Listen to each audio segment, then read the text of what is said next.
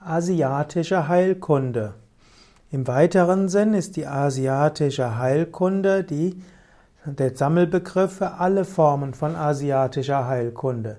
Im engeren Sinne ist die asiatische Heilkunde das, was man eigentlich als ostasiatische Heilkunde bezeichnen müsste und damit die auf der traditionellen chinesischen Medizin beruhende Gruppe von Heilkunden aus China, Korea und Japan Manchmal wird auch die Thai-Medizin auch als Teil der ostasiatischen Heilkunde verstanden.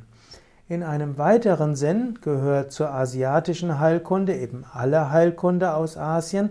Und dann gibt es die arabische Heilkunde, es gibt die persische Heilkunde, es gibt verschiedene Formen der indischen Heilkunde. Am bekanntesten ist Ayurveda, aber Siddhanta wäre ein südindisches Heilkundesystem.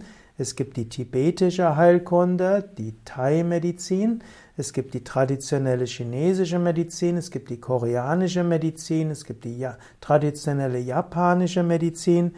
Und eigentlich müsste man dann noch die, Mediz die mongolische Heilkunde dazu zählen. Die, ich weiß nicht, ob ich die tibetische Heilkunde schon genannt hatte, die eine Mischung ist aus Ayurveda und chinesischer Medizin, ebenso wie die Thai-Medizin ist auch eine Mischung aus der traditionellen chinesischen Medizin, mit der Ayurveda-Medizin und letztlich indigenen Medizinen.